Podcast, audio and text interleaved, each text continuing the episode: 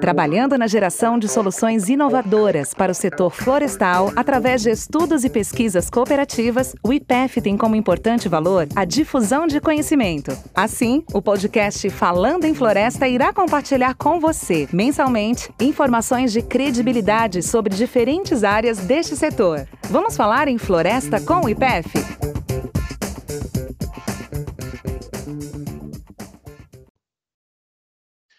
Bem-vindos ao podcast Falando em Floresta do IPF. Sou Alexandre Ferraz, coordenador executivo do Programa Cooperativo sobre Silvicultura e Manejo, o PTSM.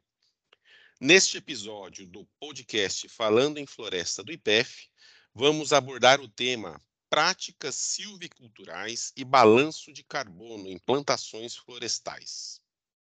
Aqui comigo estão o professor José Leonardo de Moraes Gonçalves, da Exalc USP, e o engenheiro ambiental Guilherme Curaiola, da Clabin. O professor José Leonardo é formado em agronomia pela Universidade Federal de Viçosa e atua há mais de 30 anos no setor florestal, é, tratando tanto sobre silvicultura quanto nutrição e fertilização florestal.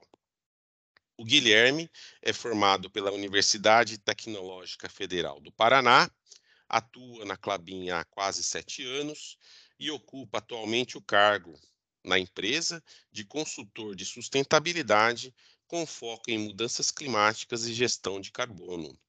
Sejam bem-vindos e desde já agradeço a oportunidade de poder conversar com vocês nosso podcast foi dividido em dois blocos. Iniciaremos esse primeiro bloco com o professor José Leonardo, onde abordaremos conceitos gerais sobre efeito estufa, estoques e emissões de carbono pela civicultura brasileira. Professor Leonardo, apesar dos temas mudanças climáticas e gases do efeito estufa serem debatidos amplamente pela sociedade, muitos desconhecem o ciclo do carbono e sua relação com a vida na Terra principalmente no que diz respeito à produção vegetal em ecossistemas florestais. Então, pergunto ao senhor, de forma resumida, poderia descrever os principais componentes do ciclo do carbono em plantações florestais? Em que componentes do ecossistema são sequestradas as maiores quantidades de carbono? Bom, é, inicialmente eu gostaria de agradecer o convite ao IPEF, é, é um prazer estar aqui e tendo essa oportunidade de discutir um tema tão importante aí que eu tenho me dedicado a ele há, há bastante tempo. Uma floresta, um povoamento florestal, ocorre ali a fotossíntese. Eu vou falar um pouco do ciclo do carbono, começando pela, pela fotossíntese. É, então, o que é foto fotossintetizado determina a produtividade primária bruta de, de um, um povoamento florestal. É, e nessa produtividade é, de carbono está computado todo o carbono que é fixado na parte aérea e no sistema radicular, bem como o carbono que é perdido para a atmosfera, ele é emitido para a atmosfera na forma de de respiração. Então, um outro é, indicador muito usado na área científica e tecnológica é a produtividade primária líquida, que é igual a, a tudo que é fixado, né? Produtividade primária bruta, menos a respiração, copa, tronco e raiz. Então, eu vou dar para vocês uma ideia aqui em florestas, o que, que é alocado de carbono né, o que é fixado de carbono nos diferentes componentes. É, na Copa, isso para florestas de uma forma geral, é, entre 4 a 13% do carbono ele é, é, fixado, é alocado na copa.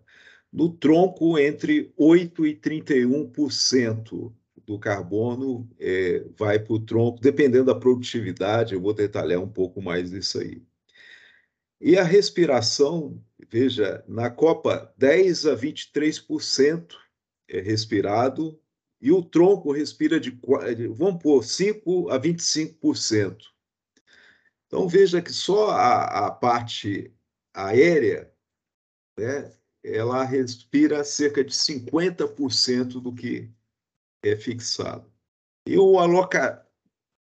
a alocação de carbono no sistema radicular varia aí de 25% a 30%. Também depende do tipo de floresta e do crescimento.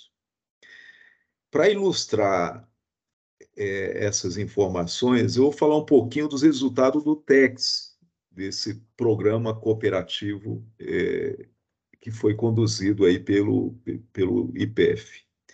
E para plantações de eucalipto no Brasil inteiro, os resultados que foram obtidos. É, então, é, em percentagem, são proporções relativas, mas veja, alocado na raiz, vamos começar do sistema radicular. O sistema radicular, é, em plantações de eucalipto, ele retém de 35% a 50% do carbono fixado. É, sendo que as plantações, quanto maior a produtividade da plantação, menor a quantidade de carbono alocado na raiz. Esse carbono que iria em florestas né, é, de menor produtividade, geralmente sobre estresse hídrico ou térmico, é, esse carbono que iria para a raiz, ele vai para o tronco. É uma das razões de aumento da produtividade. A respiração radicular é menor, se aloca mais né, na, na parte aérea. A madeira, isso entre todos os sítios do, do, do TEX, a locação na madeira, no tronco, né, é, variou de 15% a 35%. Então, nos sítios mais produtivos, a alocação de carbono chegou a 35%, e no sítio menos produtivo, 15%. Isso vai fazer uma grande diferença no balanço, no saldo geral. A alocação de carbono na copa variou de 5% a 10%. É claro que é relativo, nas florestas mais produtivas, relativamente, é alocado uma menor quantidade de carbono, 5%. É, e a respiração da parte aérea consumiu aí de 20 a 25% do carbono, com pouca diferença entre sítios, se é mais produtivo ou menos produtivo. Isso relativamente, né? Porque uma floresta mais produtiva, ela fixa mais, 25% é, é, vai representar uma quantidade maior. É, isso é quantitativa, não relativa. Bem, então, a produtividade primária bruta de plantações de eucalipto, né, descontando aí, é, incluindo o, o que é respirado, varia de 25 toneladas a 65 toneladas por hectare ano. Isso é o que é fixado por ano. Isso em povoamentos maduros, eu, falando aí a, após o fechamento de copas, aí, a partir do terceiro, quarto ano, é, essa é a, a, produtividade primária líquida.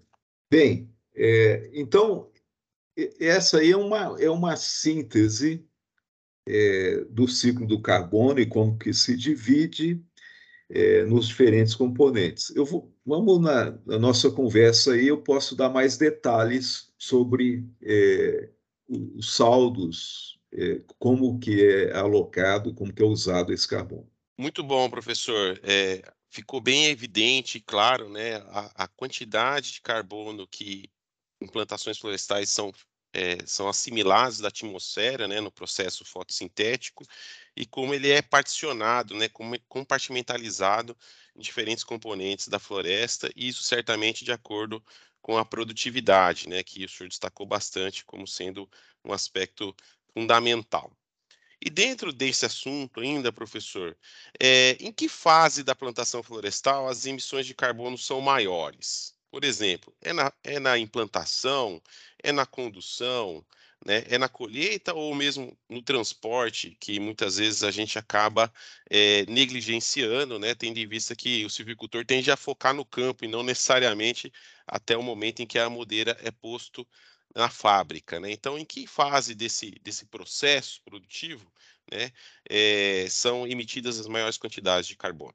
Para se ter uma, uma ideia é, das emissões de carbono, então tem aquela emissão é, devido à respiração da floresta, né, da parte aérea do sistema radicular, e tem uma outra parte de emissão de carbono que é devido às práticas operacionais.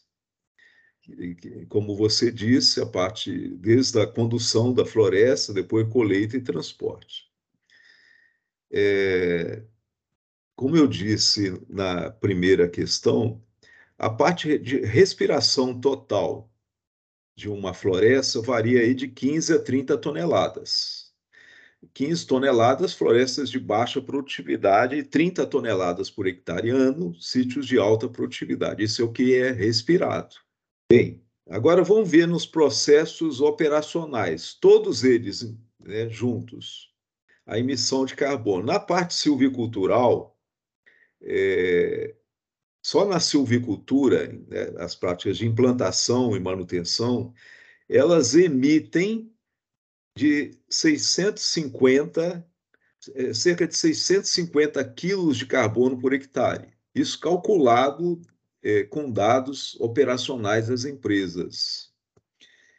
É, então, durante uma rotação, são emitidos é, 650 quilos é, de carbono.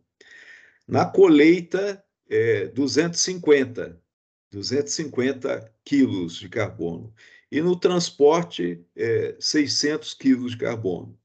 Então, veja que a silvicultura e o transporte é mais ou menos igual, cerca de 600 quilos.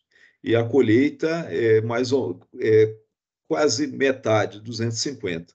Ao todo, são emitidos no processo silvicultural é, 1.500 quilos, uma tonelada e meia. Uma rotação é o que é emitido é, de carbono, isso carbono.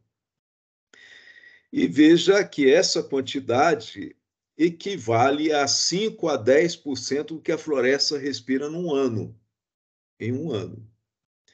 Então, veja que, relativamente, as emissões da parte silvicultural são bem menores do que aquelas é, oriundas da respiração da, da planta. Muito bom, hein, professor? É, dados muito surpreendentes, né?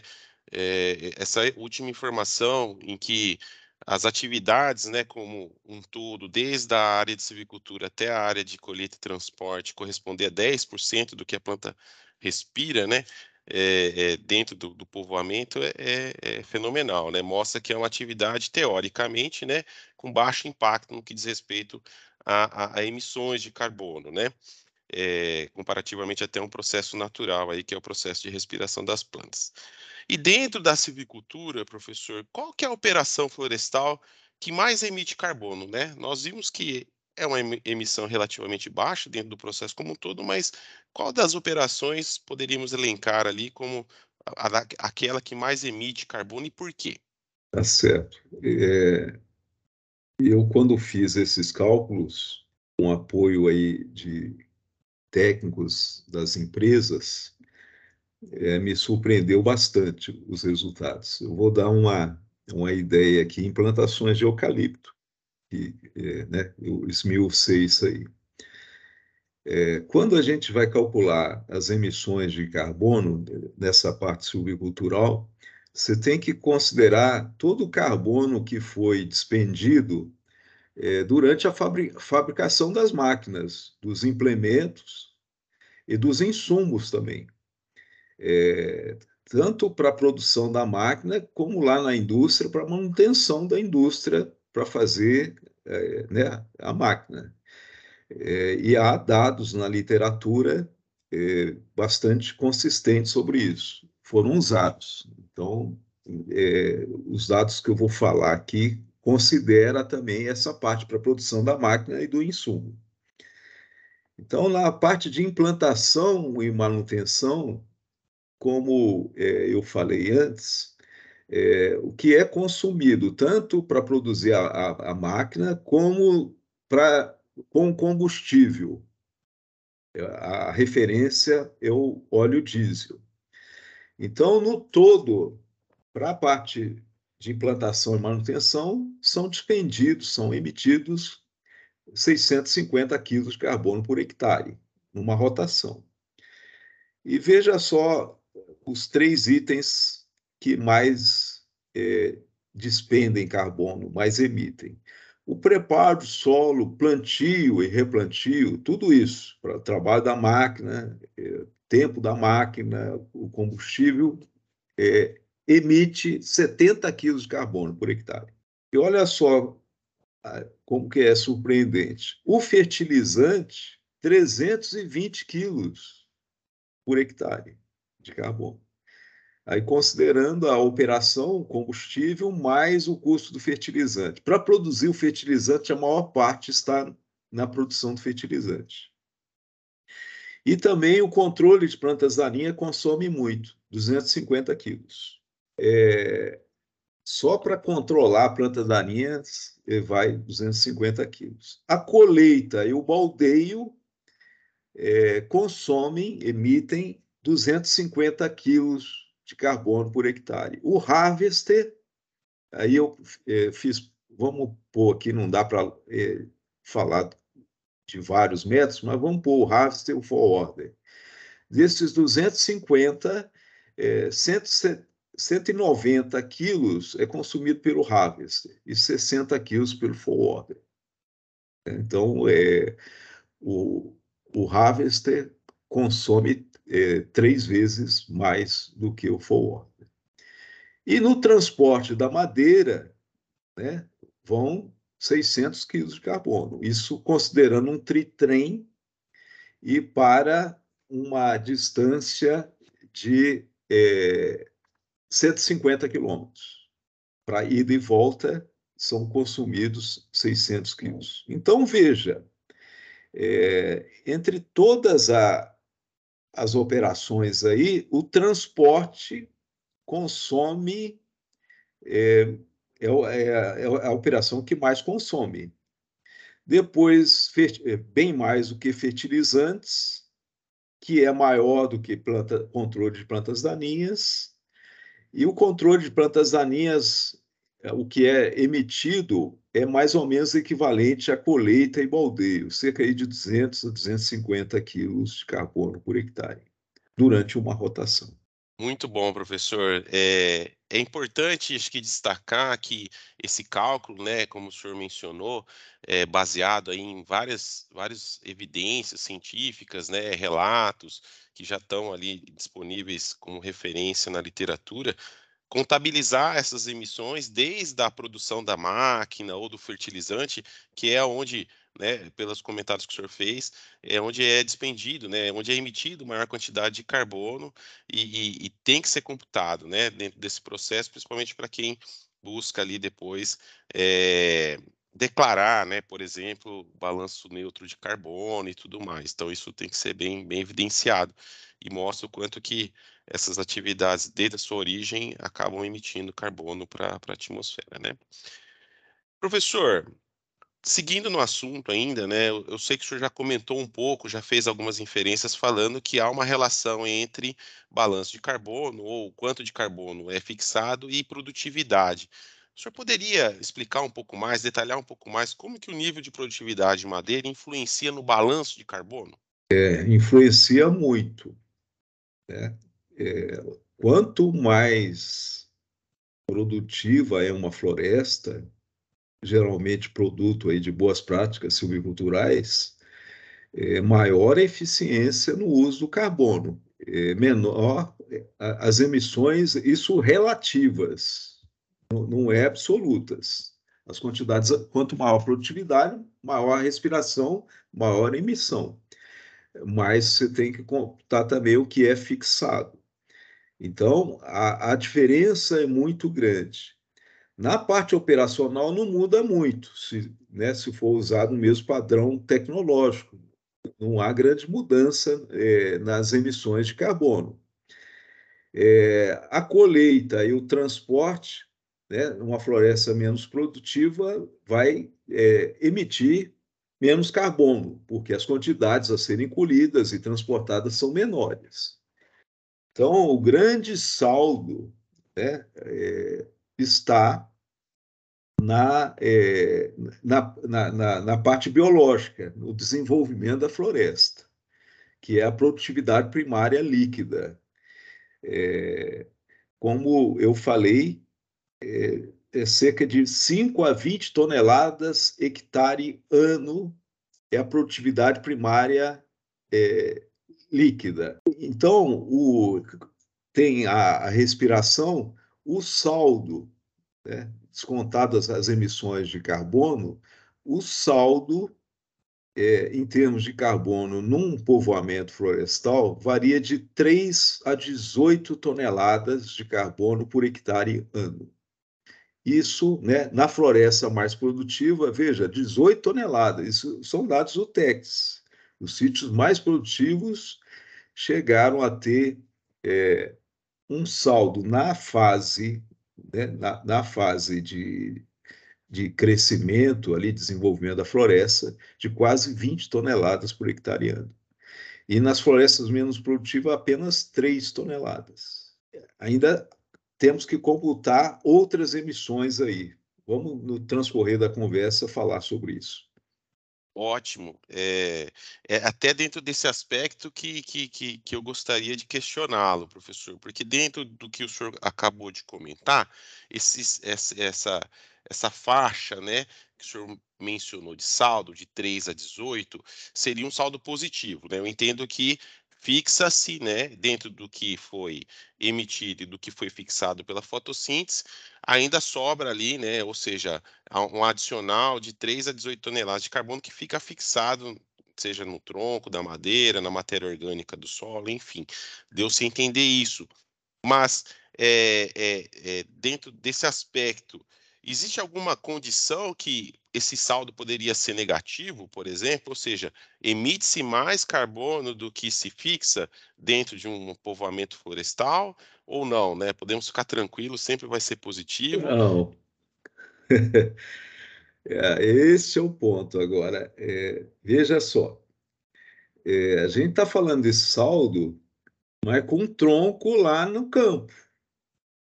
Quando você coloca ele na, na, na, né, na carreta e manda para a indústria, dependendo da destinação, é, esse carbono vai voltar para a atmosfera. Por exemplo, se for para celulose, né, usar para celulose, se diz em dois anos a permanência é, do carbono é, preso, fixado aí, né? É, mas se, e em dois anos volta. E veja que a, as quantidades que, que estão no tronco são muito altas quando vai.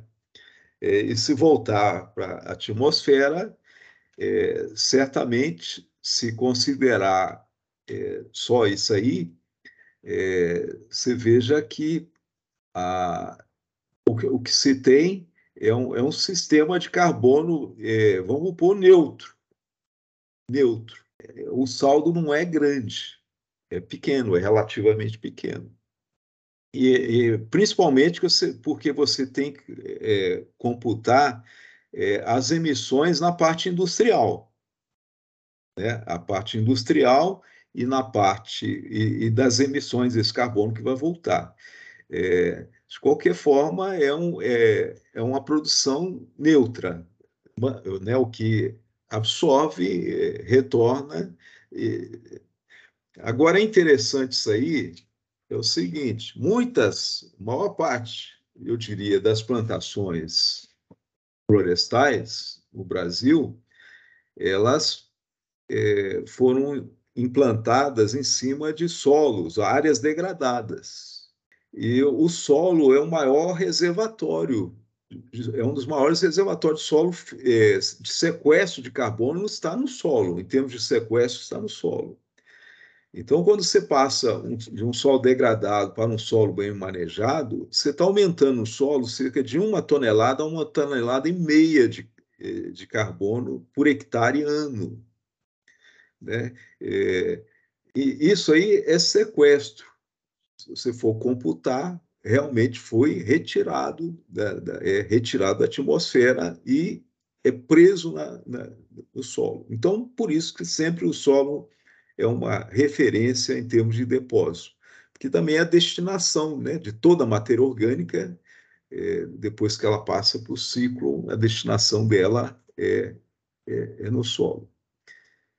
É, então, há, é, pode haver, quanto maior a produtividade, há, eu diria que o principal carbono sequestrado fica lá no solo, mais ou menos né, nessa taxa, mas chega num ponto de clímax, é, né, que as entradas ficam iguais à saída. É, no sistema silvicultural brasileiro, é, o grande sequestrador de carbono está na APP, na área de preservação, na área de conservação. É, principalmente considerando que antes eram áreas degradadas, né, era, a vegetação estava degradada, mudou o uso da destinação da área, da reserva legal e da, da APP foi reconstituído. Ali é onde que ocorreu e está ocorrendo grande sequestro de carbono. E é um carbono que fica estocado em longo prazo, prazo indeterminado, até se mudar o uso da terra. E as quantidades são substanciais. Você imagina computar tudo isso desde o início, aí nos últimos 50 anos, a contribuição da silvicultura brasileira para é, essa questão da mitigação do, do, do efeito estufa. Muito bom, professor. É, se eu né, pudesse ter audácia ali de fazer um, um resumo, diria que a atividade silvicultural com fins industriais, né, ou seja, para produção de madeira, seja para papel, celulose, carvão, madeira reconstituída, cada uma delas, é, é, no mínimo, é, buscam, né, ou atuam sobre a neutralidade, ou seja, o quanto que é fixado pode ser emitido dentro desse processo de consumo desses produtos pela sociedade, mas, ao mesmo tempo, quando a gente tem uma visão mais holística do, do, do, do contexto de atuação da silvicultura, como o senhor mesmo mencionou, muito também advindo do processo de certificação, né, que acabou trazendo é, é, é, essa ideologia mais conservacionista do ambiente no que diz respeito às reservas legais, APPs, é uma atividade que por si só acaba tendo esses pools, né, esses reservatórios de carbono que são sequestrados,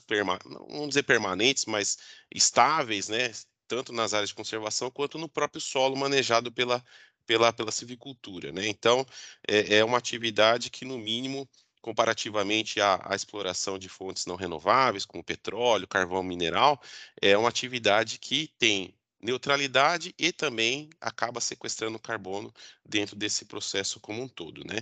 E lógico, sempre há espaço para melhorias e é o que nós buscamos através de pesquisa, né? Sempre melhorando aí tanto a questão da produtividade quanto a questão da conservação, seja do solo ou até mesmo agora, né? Com, com um viés um pouco mais é, contundente no que diz respeito a esse balanço de carbono, né? O quanto que isso é importante hoje. Um comentário final, Alexandre é, em termos aí das plantações industriais, comerciais industriais, é, aqui estoca mais carbono, sequestra mais carbono, são aquelas plantações para fins de produção de madeira sólida, para construção civil, para movelaria, etc. Né? Porque o carbono fixado na madeira ele permanece também por um tempo indeterminado, por um prazo bem maior. Né? É, essas são, no, no, Brasil, as plantações aí mais mitigadoras do, da, das, em termos de emissão de, de carbono. Perfeito, professor. Agradeço imensamente é, a sua contribuição, sempre muito significativa para o setor. Né? O senhor é tido como referência em várias áreas para nós, é, é, como corpo técnico como um todo. Né? Guilherme, a Clabin é uma empresa que se destaca no setor florestal tanto pelas produtividades alcançadas por suas plantações de eucaliptos e pinos, quanto pelo seu caráter inovador e sustentável. Nesse sentido, quais são as metas e estratégias de ação que a Clabin vem adotando ou pretende adotar para reduzir as emissões de gases do efeito estufa ou ampliar a estocagem de carbono na sua matriz produtiva? Olá, Alexandre. Primeiramente, muito obrigado pelo convite para participar do podcast. É um prazer estar aqui e conversar com você sobre esse assunto que é muito relevante. Né? Acredito que as pessoas que acompanham o, o, podcast do IPF com certeza vão, vão entender que realmente é um assunto que vem sendo muito discutido, muito debatido, e fico muito feliz de, de estar aqui hoje e conversar um pouco com você sobre esse assunto. Antes de responder diretamente a sua pergunta, eu gostaria de fazer uma breve contextualização sobre a Clabin. Clabin é uma empresa centenária, com 124 anos, é a maior produtora e exportadora de papéis para embalagens do Brasil, é líder nos mercados de embalagens de papelão ondulado e sacos industriais e única companhia do país a oferecer ao mercado soluções em celuloses de fibra curta fibra longa e fluff. Além disso, a Clabin também é a maior recicladora de papéis do Brasil e possui 23 unidades industriais, sendo 22 no Brasil e uma na Argentina. Possui também uma área florestal de mais de 700 mil hectares, sendo que aproximadamente 42% desse total são de áreas conservadas. Bom, dito isso, Gostaria agora de passar para a resposta da sua questão, da sua pergunta, e gostaria de iniciar dizendo que a Clabin ela possui uma robusta estratégia de redução de emissões de gases de efeito estufa. Em 2019, a Clabin se comprometeu com a iniciativa Science Based Target, é, teve duas metas baseadas nas ciências aprovada em 2021, que são reduzir em 25% suas emissões de escopo 1 e 2 por tonelada de celulose, papel e embalagem até 2025 e reduzir em 49% até 2035, considerando nesses dois cenários uh, o ano base de 2019. Atualmente, já reduzimos esse indicador em 14,4% até 2022. Esses resultados são possíveis pelo comprometimento de toda a liderança da companhia, que acredita que podemos fazer a nossa parte para contribuir com um planeta melhor para todos. E também, desde 2020, a Clabin ela vem utilizando uma excelente ferramenta para nos ajudar nessa jornada. Desenvolvemos, então, uma curva MAC, que é a curva de custo marginal de abatimento. Ela nos apoia a priorizar os projetos de redução das emissões de gases de efeito estufa a partir da atribuição de um preço interno de carbono. Em 2021, a Clabin também se comprometeu a ter uma meta net zero até 2050. E nós estamos em processo de elaboração e submissão dessa meta e esperamos ter ela aprovada até o final é, de 2000, até meados de 2024. Para chegar nesse nível de redução, a Clabin prevê reduções significativas em suas emissões do escopo 1 e 2, mas também considera uma estratégia de engajamento de toda a sua cadeia de valor, incluindo os fornecedores e clientes relevantes.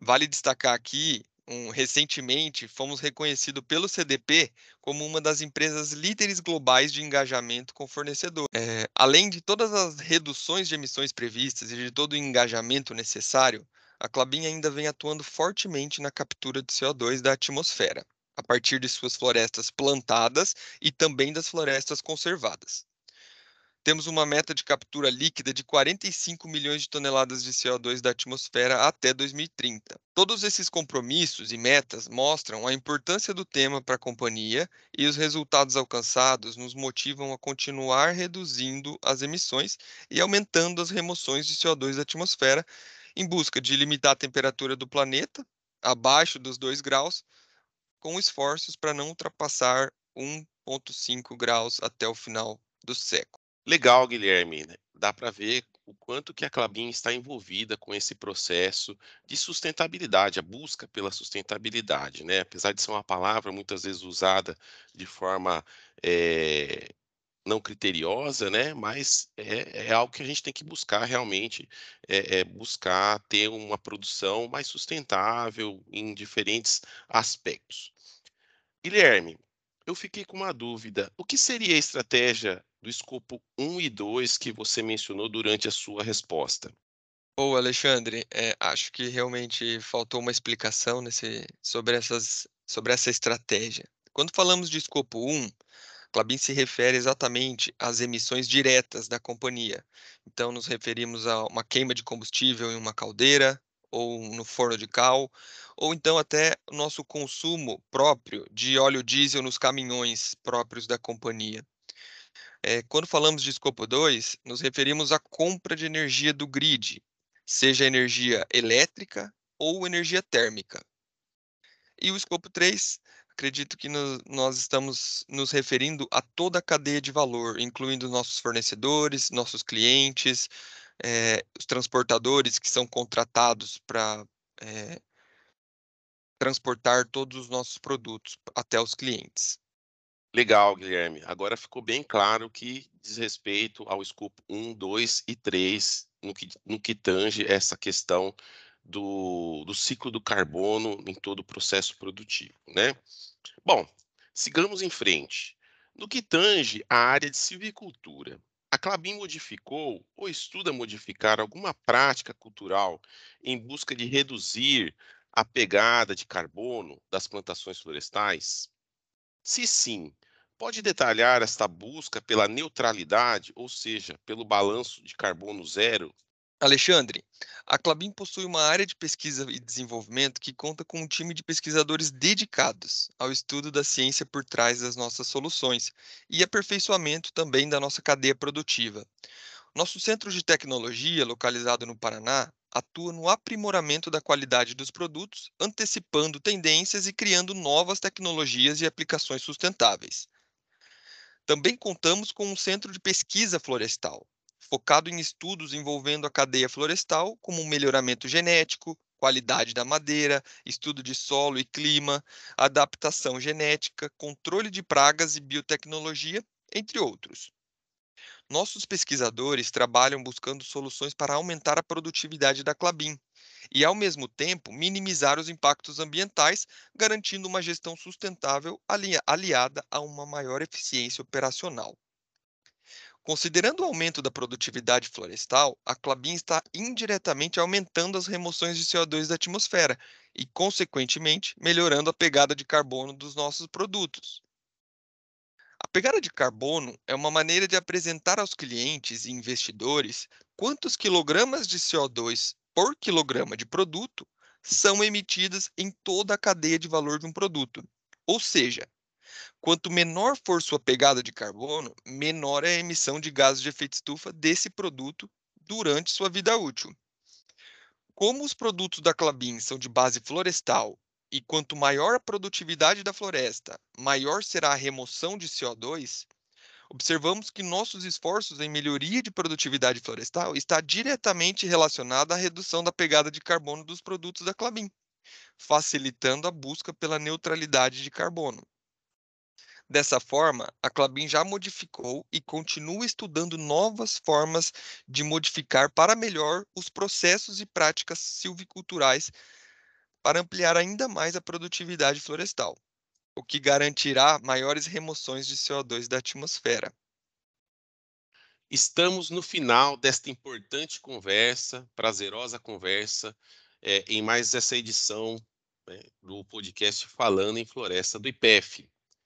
É, foi uma conversa muito legal, gostei muito. Queria agradecer aos convidados, ao professor José Leonardo, ao Guilherme Coraiola, por ter dividido o seu conhecimento sobre esse tema tão importante, que é a questão do balanço de carbono, né, é, em, em, plantações florestais, em toda esse, essa cadeia produtiva que visa aí produtos oriundos de plantações florestais, né.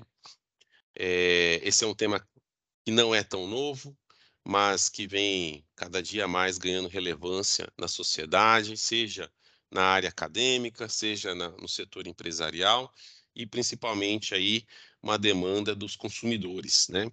É, hoje não basta mais estarmos é, vigilantes quanto à produtividade, à qualidade do produto, mas também é, ao impacto né, que qualquer empreendimento possa ocasionar no ambiente, principalmente aí em se tratando de balanço de carbono e seus reflexos na mudança climática, anormalidades climáticas, enfim, que também acaba é, afetando a sociedade como um todo.